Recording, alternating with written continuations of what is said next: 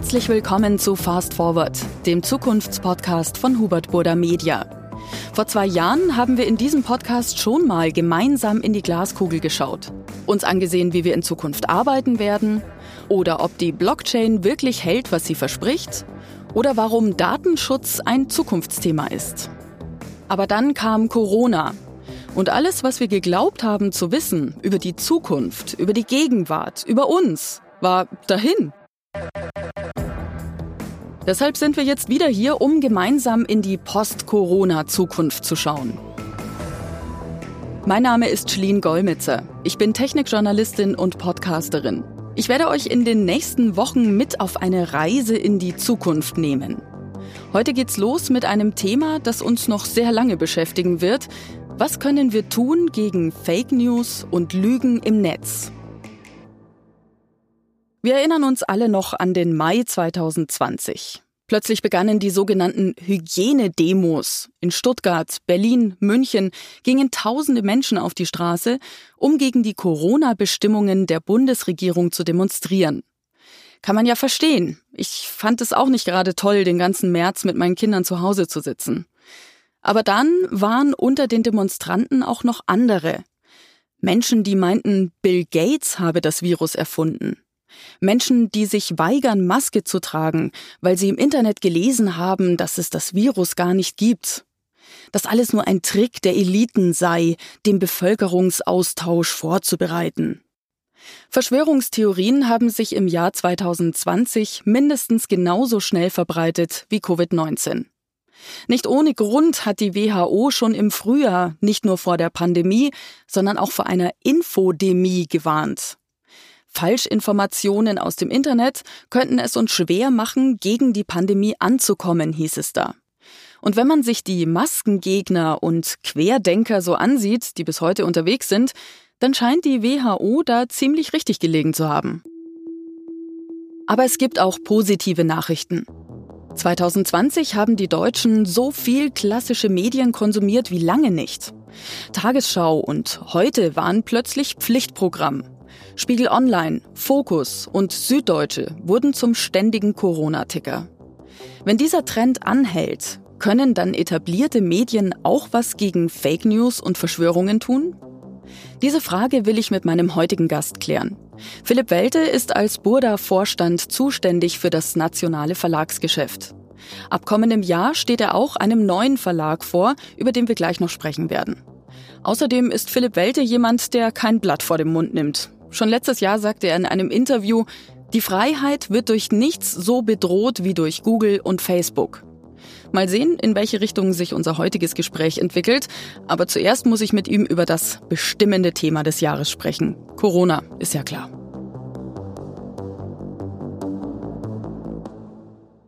Herr Welte, darf ich Sie erstmal nach Ihrem Befinden fragen? Wie haben Sie denn die letzten Monate so erlebt?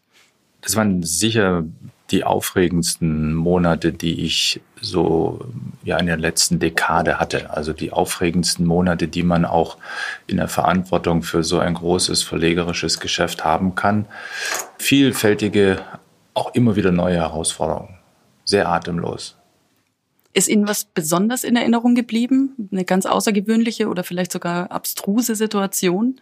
Naja, es ist schon außergewöhnlich gewesen, als wir dann im Frühjahr plötzlich dieses wunderbare Haus, was ja ein journalistisches Unternehmen ist, was davon lebt, dass hier so viele kreative Menschen sind, wenn sich das plötzlich leert. Das war schon sehr gespenstisch teilweise. Und dann haben wir uns, glaube ich, im Frühling, Frühsommer sehr darüber gefreut, als sich das Haus langsam auch wieder gefüllt hat und diese Vibration, die in so einem journalistischen Unternehmen halt den Alltag bestimmt, dann auch weitestgehend wieder eingetreten ist. Umso frustrierender war dann der November. Dass es jetzt wieder rückläufig ist, das Ganze und wieder von vorne beginnt. Wie haben Sie denn vor der Corona-Krise über Ihr Geschäft gedacht und wie denken Sie heute? Die Corona-Krise hat meine tiefe Überzeugung bestärkt, dass das, was wir tun, wichtig ist für unsere Gesellschaft. Ich bin ein zutiefst überzeugter Medienmensch, auch ein Verlagsmensch. Also ich liebe Verlage, ich liebe das Verlagsgeschäft. Das ist mein Leben auch. Und ich bin sehr glücklich, dass diese letzten Monate gezeigt haben, welche Bedeutung der Journalismus der Verlage für die Menschen in Deutschland hat, in dem tatsächlich die Menschen uns vertrauen und auch uns suchen, unsere Inhalte suchen. Und ich glaube, da konnten wir eine ganze Menge zur Stabilität und zur Stabilisierung auch der Gesellschaft beitragen in diesen letzten Monaten. Das Ganze bringt natürlich jetzt auch wieder neue Herausforderungen mit sich, beziehungsweise auch neue Möglichkeiten. Was sehen Sie da jetzt auf sich zukommen? Also die Herausforderungen sind natürlich ökonomisch groß, weil was die Pandemie auch bewirkt hat, ist eine Beschleunigung der Digitalisierung. Das heißt eine Beschleunigung auch des Verschiebens der Werbegelder, der Werbeinvestitionen hin zu digitalen Kanälen. Heute schon ist es so, dass etwa 70 Prozent der digitalen Werbespendings in Deutschland landen bei drei großen US-amerikanischen Konzernen.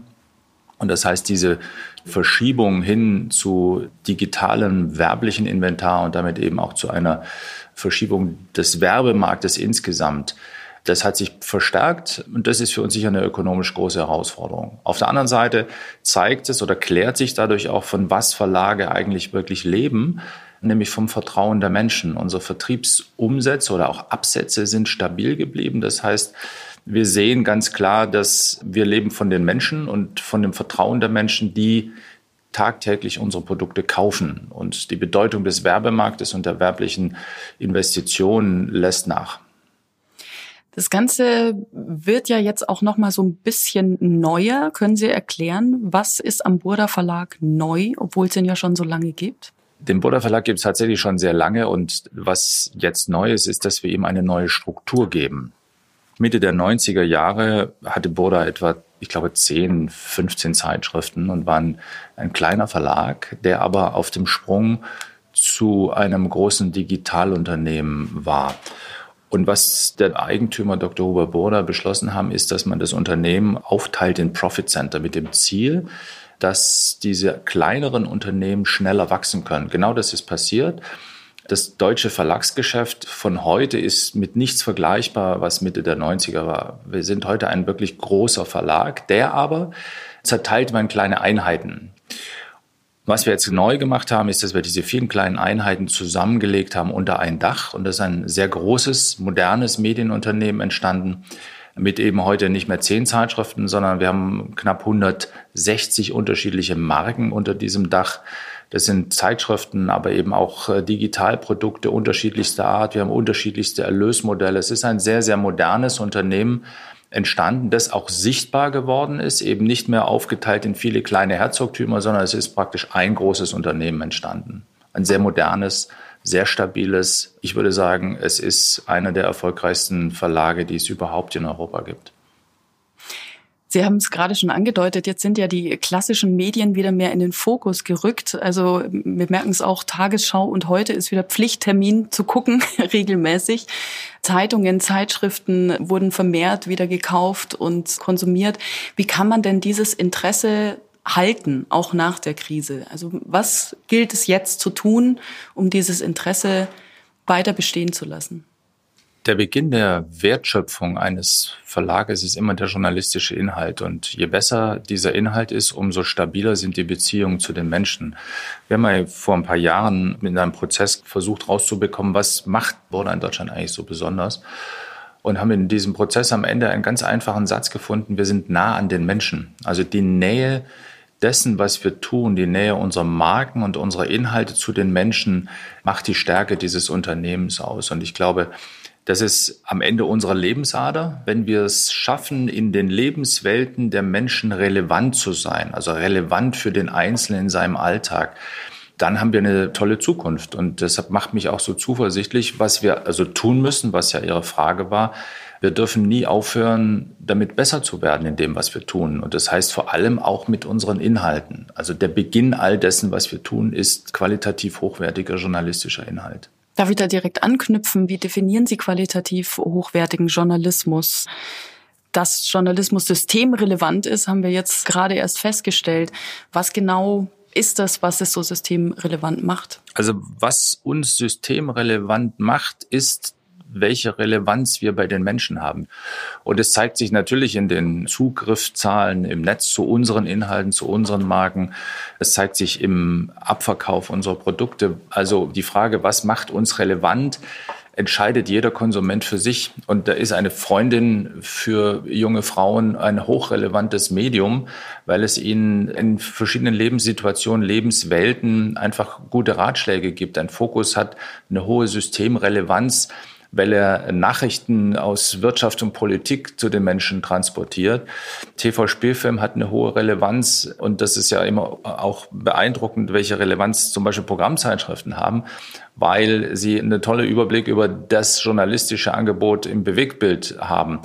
Eine bunte hat eine hohe Relevanz für die Menschen, weil sie sie unterhält, weil sie wirklich ein paar Stunden Unterhaltung produziert. Und ich glaube, dass Unterhaltung tatsächlich auch eine hohe Relevanz letzten Endes hat, gerade in Zeiten wie diesen, in denen die Menschen eine hohe Belastung teilweise, also auch eine psychische Belastung haben, ist äh, dieses Entspannen der, ist bedeutend.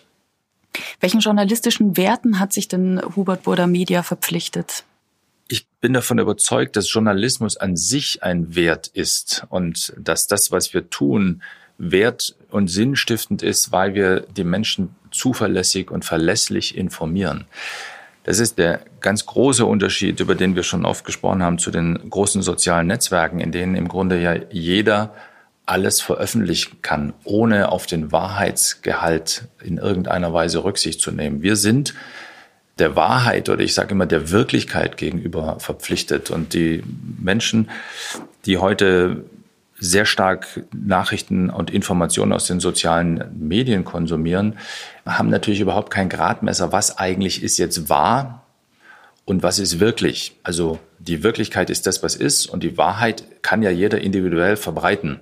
Also es gibt ja eine Vielzahl individueller Wahrheiten, die für den einzelnen Sender in dem Fall auch dann tatsächlich relevant sind und dann verbreitet er es über die sozialen Medien. Und es führt natürlich am Schluss zu einer breiten Desorientierung von Gesellschaft und führt dazu, dass ein hochverschuldeter Immobilientycoon amerikanischer Präsident werden kann, mit Hilfe der sozialen Medien. Das führt dazu, dass wunderbare Großbritannien sich aus der Europäischen Union verabschiedet, ohne jeden Grund, nur auf der Basis einer gewaltigen Kampagne in den sozialen Netzwerken. Und was die Menschen von uns haben oder an uns haben, ist, dass wir tatsächlich garantieren für die Information. Wir sind verantwortlich im Sinne des Presserechts für die Information, die wir verbreiten. Und das ist der große Unterschied zwischen dem Journalismus der Verlage und dem, was sozusagen an Inhalten verbreitet wird über die sozialen Netzwerke. Man kann sich an uns im wahrsten Sinne festhalten.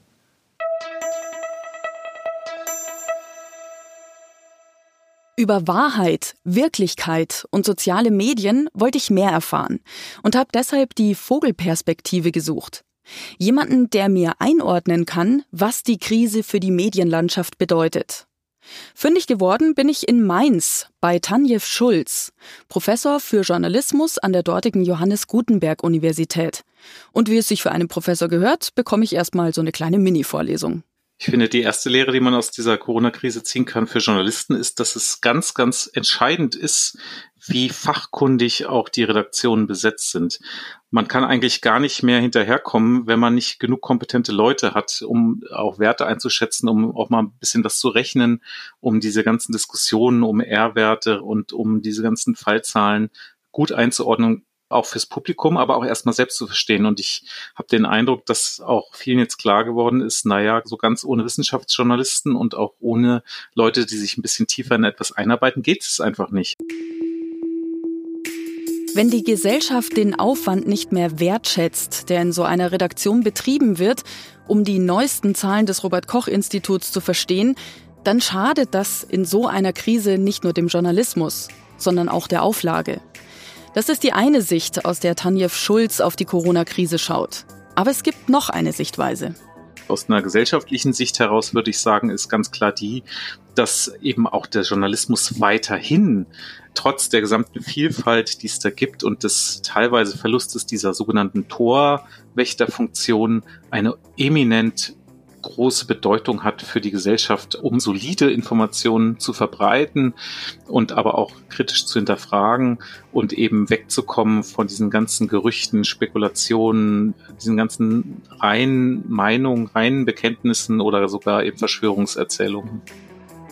Das ist es, was ich am Anfang dieser Folge mit Infodemie meinte. Ich persönlich liebe ja das Internet. Ich liebe Facebook, ich liebe WhatsApp, aber lieber Herr Gesangsverein, was ich da manchmal für einen Quatsch lesen muss.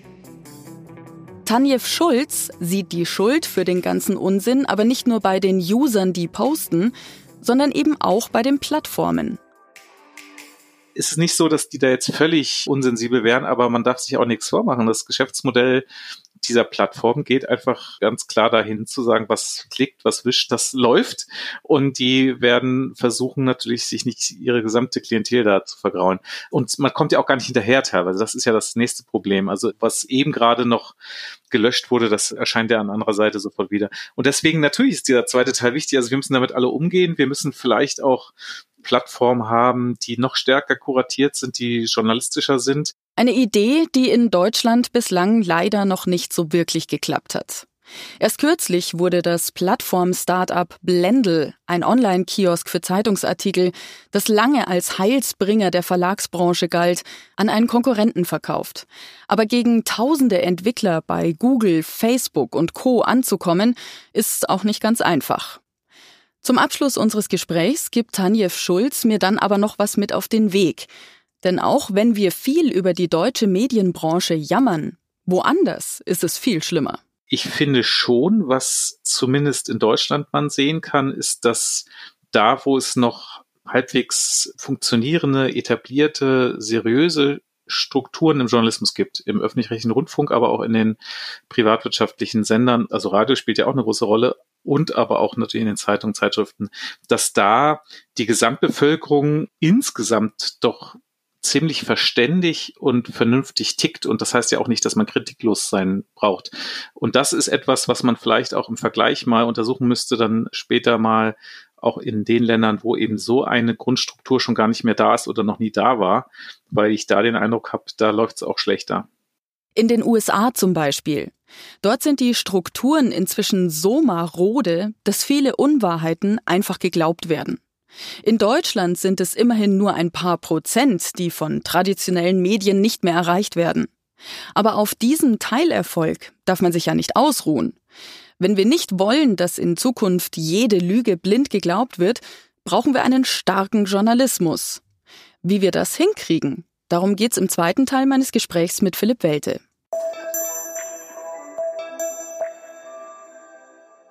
Man kann ja fast sagen, es wurde eigentlich nicht nur vor einer Pandemie gewarnt, sondern eigentlich auch vor einer Infodemie, die sich ausgebreitet hat. Ich glaube, der Superspreader, Sie haben es gerade angesprochen, wurde jetzt mittlerweile identifiziert als Donald Trump, der sich gerade in Sachen Covid-19 nicht unbedingt mit Ruhm bekleckert hat was den Wahrheitsgehalt der Informationen betrifft. Und tatsächlich hat's ja auch gefruchtet. Also ein kleiner Teil der Bevölkerung glaubt ja immer noch, dass es die Corona-Krise überhaupt nicht gibt, dass es Corona nicht gibt oder dass Bill Gates eventuell damit zu tun hat. Was können oder müssen wir denn gegen solche Fake News und gegen solche Verschwörungsmythen tun? Es gibt da nur einen einzigen Weg. Wir müssen nicht müde werden darin, die Wahrheit zu verbreiten.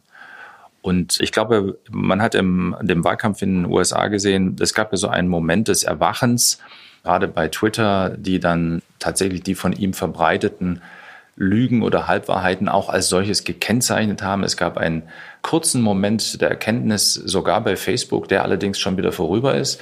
Ich glaube, dass Facebook am Ende für einen bestimmten Zeitpunkt gemerkt hat, dass es tatsächlich sowas wie eine Wirklichkeit gibt und auch gespürt hat, dass sie Verantwortung haben für die Zukunft der Vereinigten Staaten von Amerika in dem Fall. Ich glaube, dass dieser Moment aber bei Facebook, das war wirklich nur ein Moment. Und ich glaube, was unsere Aufgabe ist, und der verpflichten wir uns ja auch institutionell, also die Verlage haben sich ja verpflichtet auf das Presserecht. Das heißt, jeder Journalist in unserem Haus unterschreibt mit seinem Arbeitsvertrag, verpflichtet er sich auf das deutsche Presserecht. Und das ist sicher der ganz große Unterschied zwischen uns und den sozialen Netzwerken. Es macht uns eben auch verantwortlich. Wir müssen das tun. Wir müssen unsere Rolle als vierte Gewalt in diesem Staat gerecht werden, dadurch, dass wir Wahrheit auch darüber sagen, was unbequem ist. Also müssen wir zum Beispiel auch darauf hinweisen, wo der Staat jetzt getrieben oder unter dem Deckmantel der Corona-Pandemie Dinge tut, die er eigentlich nicht tun sollte. Das müssen wir tun, auch wenn wir uns dadurch unbeliebt machen beim Staat. Und das tun natürlich die sozialen Netzwerke nicht. Auch die Regierung und die Exekutive kann natürlich über Facebook und mit Unterstützung von Google alles verbreiten, was sie verbreiten wollen, ohne dass es einer journalistischen Kontrolle unterliegt. Und ich glaube, da dürfen wir nicht nachlassen, dieser Wächterfunktion gerecht zu werden. Fake News haben ja auch so ein bisschen den Charakter, sehr emotional zu sein und sehr emotional anzufassen und erfreut sich deswegen auch so großer Beliebtheit, weil es die Menschen direkt in ihrer Emotionalität abholt, in ihrer Angst beispielsweise, in ihrer Wut beispielsweise, in ihrer Panik vielleicht sogar. Müssen Medien hier gegensteuern und auf einer sachlicheren Ebene bleiben oder müssen sie eventuell auch mehr in die Emotionalität eingreifen oder abdriften, könnte man fast sagen? Emotionen sind auch für uns wichtig. Also Unterhaltung ist aber sehr Emotionales. Der entscheidende Unterschied oder die ja, die Gefahr bei den sozialen Netzwerken ist ja, dass zum Beispiel das Geschäftsmodell von Facebook basiert ja auf dem Verbreiten von Unwahrheit. Gerade weil Unwahrheiten zu einer größeren Emotion und dadurch zu einer größeren Interaktion führen, das heißt auch zu einer höheren Verweildauer in Facebook, ist sozusagen das Verbreiten von Halbwahrheiten oder das Verbreiten tatsächlich auch von krassen Lügen, fördert das Geschäftsmodell von Facebook. Je größer die Lüge, umso größer die Interaktion, umso größer die Verweildauer, umso besser die Monetarisierung. Und auf diesen Zusammenhang hinzuweisen, auch das ist unsere Aufgabe, weil die Politik tut's leider nicht. Und wenn sie es erkennen würde, behält sie es für sich. So wird Politik ja tatsächlich gemacht, auch weltweit. Es gibt keine Diktatur, kein totalitäres Regime auf der Welt, das sich nicht dieser Mechanik von Facebook bedient.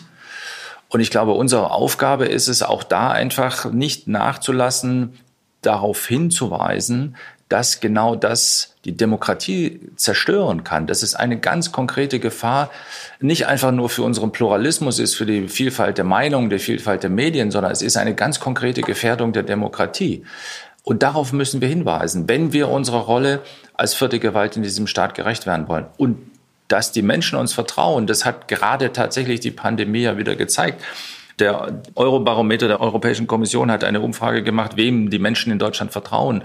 Und es ist so, dass 60 Prozent der Menschen in Deutschland vertrauen der Institution Journalismus der Verlage deutlich mehr, als sie der Exekutive und der Legislative vertrauen. Das heißt, wir haben auch aus Sicht der Menschen in Deutschland tatsächlich eine relevante Funktion in der Orientierung. Was ist eigentlich real, was ist wirklich. Und das ist unsere Verantwortung.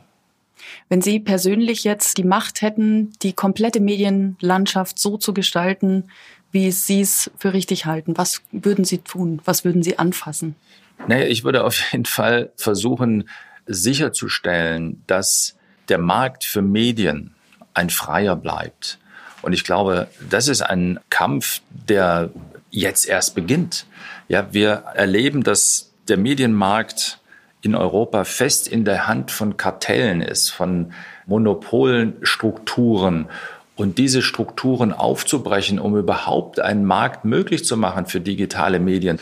Real gibt's keinen Markt für digitale Medien in Europa, weil dieser Markt, der eben keiner ist, fest in der Hand von drei, vier Unternehmen ist. Und solange die Politik diesen Markt nicht reguliert, beziehungsweise dieses Kartell reguliert und dadurch einen Markt erst möglich macht, solange ist die Demokratie in Europa tatsächlich in Gefahr. Und ich glaube, dass das eine ganz große Aufgabe wäre. Das heißt, was ich tun würde, wenn ich etwas zu sagen hätte, dann würde ich versuchen, die Macht dieser Unternehmen, die so unfassbar groß sind. Es gab nie auf diesem Planeten ein größeres Unternehmen als Google. Google, Apple, Facebook, das sind Unternehmen, die haben die Macht von Staaten mittlerweile, was ihre ökonomischen Möglichkeiten anbetrifft. Und diese Macht dürfen wir eigentlich nicht zulassen in einer Demokratie, sondern wir müssen versuchen, diese Macht zu regulieren Dieser Wettbewerb der Meinungen und der Medien hat ja in Europa überhaupt diese Demokratie möglich gemacht, diese einzigartige Demokratie, die es nirgendwo sonst gibt, in dieser Vielfalt wie eben in Europa. Und diese Gefährdung dieser Demokratie, die wird von der Politik viel zu wenig gesehen. Man neigt dazu, in der Politik überall sich doch möglicherweise die Nähe zu Facebook und Google auch zu sichern, weil man dadurch die ungefilterte Möglichkeit hat, einfach zu kommunizieren, was man kommunizieren möchte und nicht diesen lästige Hürde nehmen muss, mit irgendwelchen Journalisten über das zu reden, warum tue ich eigentlich was. Ich Politiker möchte einfach gerne Macht ausüben. Wir Journalisten, und damit meine ich alle Journalisten, haben die Aufgabe, diese Macht zu kontrollieren. Das heißt, wir sind aus Sicht der Politik immer natürliche sozusagen Antipoden. Und Facebook und Google und wer auch immer rollt der Politik natürlich einen roten Teppich aus, um ihre Macht auszuleben. Und das ist antidemokratisch. Und das ist auch gegen die Republik. Und deshalb glaube ich, dass ganz einfach dieser Staat ist eine Sache des Volkes. Und ich glaube, dass unsere Aufgabe ist, sicherzustellen, dass dieses Volk diese Macht auch ausüben kann und dass die Macht nicht sozusagen korrumpiert wird auf dem Weg über die Benutzung durch soziale Medien. Ganz herzlichen Dank.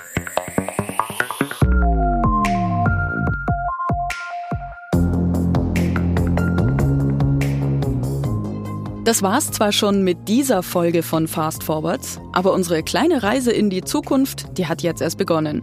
Wir werden in den nächsten Wochen über Social Businesses sprechen, über die Arbeitswelt von morgen und Bewerbungen im Corona-Zeitalter. Aber nächste Woche geht es erst einmal um Telemedizin. Denn dann ist hier Florian Weiß von Yameda, der mir erzählt, wie sein Unternehmen deutsche Arztpraxen digitalisiert. Ich hoffe, ihr seid auch bei der nächsten Folge wieder mit dabei. Wenn euch dieser Podcast gefallen hat, dann empfehlt ihn doch bitte auch euren Freunden weiter. Vielen Dank fürs Zuhören. Ich bin Schling Golmitzer. Fast Forward ist eine Produktion von Hubert Burda Media in Kooperation mit Ikone Media und Kugel und Niere.